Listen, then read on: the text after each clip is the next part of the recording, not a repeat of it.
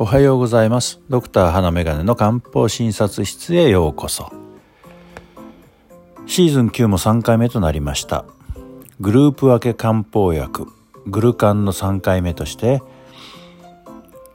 漢方薬の効能をその処方名が表しているものをいくつか紹介したいと思います。漢方薬の名前は漢字が並んでいてとっつきにくいですけれども名前が表す意味がわかると親しみが湧くものもあります。まずは補中液気と補う。中利益の液気持ちの気お湯の湯と書いて補中液気とですね。体の中を補う。つまり主に消化機能を補って元気をつける処方という意味合いになります。実際に疲れたなという時に補充液等を服用すると元気が出てくる場合が多いです。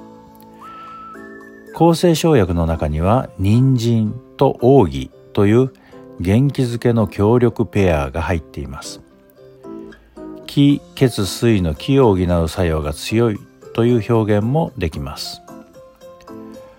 保険適用は消化機能が衰え倦怠感が著しい虚弱体質者の次の諸症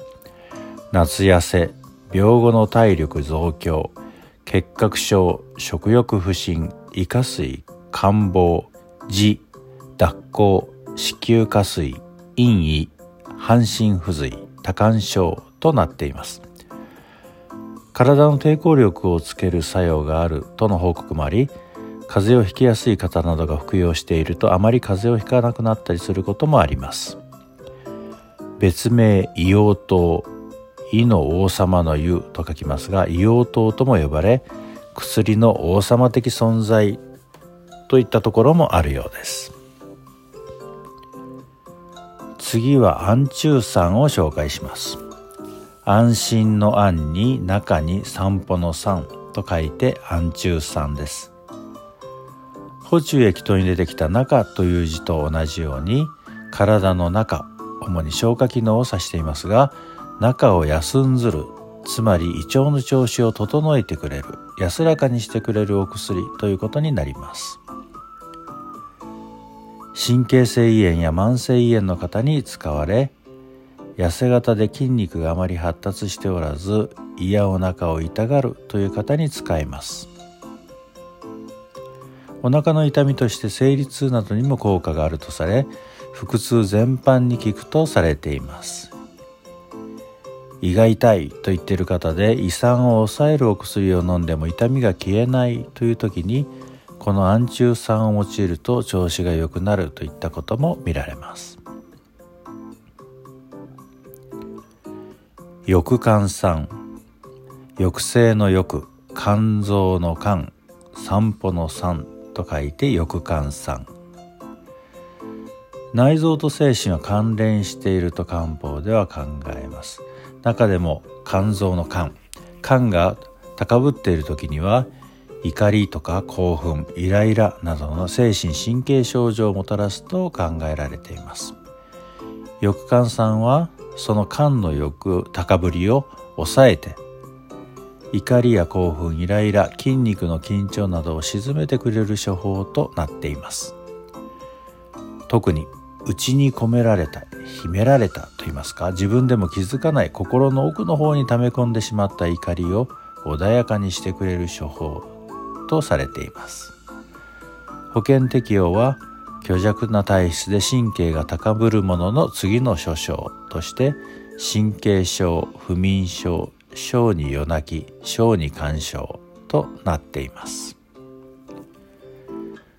怒りのために不眠になっているといった方にも使います。また最近では認知症で激しく怒り出すようなタイプの認知症の方に使ったりもされています。気秘湯帰るに秘蔵の火にお湯の湯と書いて気秘湯漢方において火は血を作ることと消化機能に関連すると考えられていました。そこでまとまりを欠いてしまった体の血を血を火の方へ帰らせるという意味合いで気脾糖と名付けられたようです。出血傾向を抑える働きがある一方で健忘物忘れですね。健忘や動悸といった症状を改善してくれる働きがあります。保険適用は虚弱体質で血色の悪い人に見られる貧血や不眠症ということになっております。